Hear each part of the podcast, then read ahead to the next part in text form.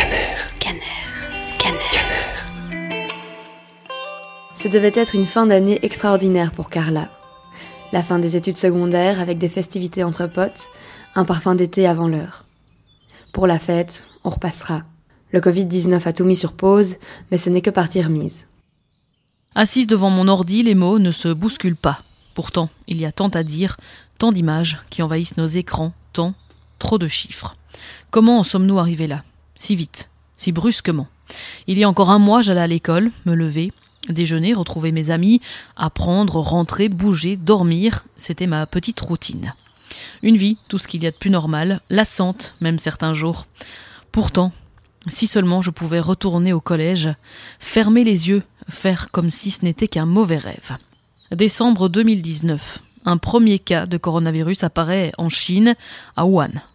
Ce qui ne semble être qu'un simple virus fait aujourd'hui bien des ravages. Le 12 mars, l'OMS ne parle plus d'épidémie, mais de pandémie. Ce n'est plus un pays qui est touché, mais plusieurs continents.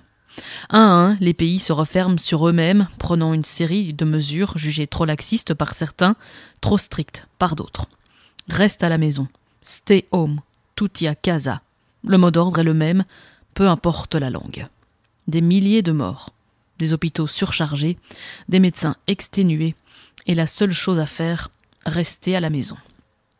On se sent impuissant, or ce n'est pas le moment de se laisser abattre. Il faut rester positif. L'entraide commence à se ressentir de plus en plus.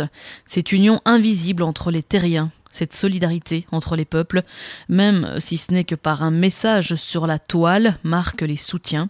Oui, la seule chose dont on a besoin, c'est de coopérer, de se soutenir, et ce n'est pas de se rejeter la faute.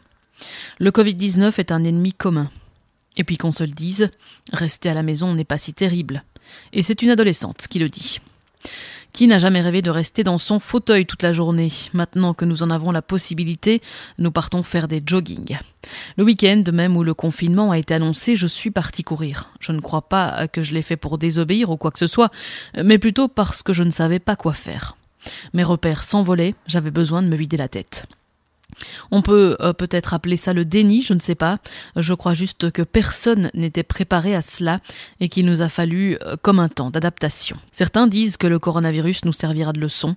Moi, je crois que ce n'est pas le moment de penser au futur. Je ne dis pas qu'on doit arrêter de vivre, de penser à cause de ce qu'il se passe, mais autant se concentrer sur le présent pour que notre futur soit le plus serein possible. Le Covid laissera des traces et j'espère que nous saurons en sortir plus forts, plus unis et que nous modifierons certains aspects de notre vie. Les villes respirent, j'habite dans le centre, et cela fait bien longtemps que je n'avais plus entendu les oiseaux chanter. C'est peut-être l'électrochoc qu'il nous fallait, même si je crois qu'aucune mort ne justifie cela, et le Covid-19 a été et est toujours un bien triste assassin. On a l'impression de tourner en rond au début alors que le confinement nous permet de faire tout ce à quoi nous n'accordions que trop peu de temps avant. C'est un retour aux sources, il y a énormément de belles initiatives qui voient le jour sur Internet, mais aussi beaucoup de bêtises qui tentent de nous faire passer le temps. J'ai supprimé Instagram, c'est tout à fait personnel, ça n'engage que moi, mais j'ai l'impression de retrouver goût aux choses simples. Je lis, je dessine, je me fais rétamer au Scrabble par ma maman, je suis à deux doigts d'avoir mon grand écart. J'essaye de m'occuper, je me dis que je suis chanceuse malgré tout.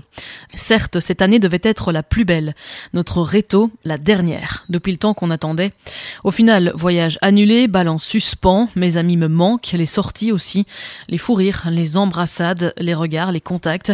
Mais oui, je suis chanceuse car j'aurai la chance de les retrouver après cette crise. Je suis chanceuse d'avoir un toit au-dessus de ma tête. Je suis chanceuse de ne pas être seule durant le confinement. Je suis chanceuse d'être en bonne santé et pour cela, je reste à la maison.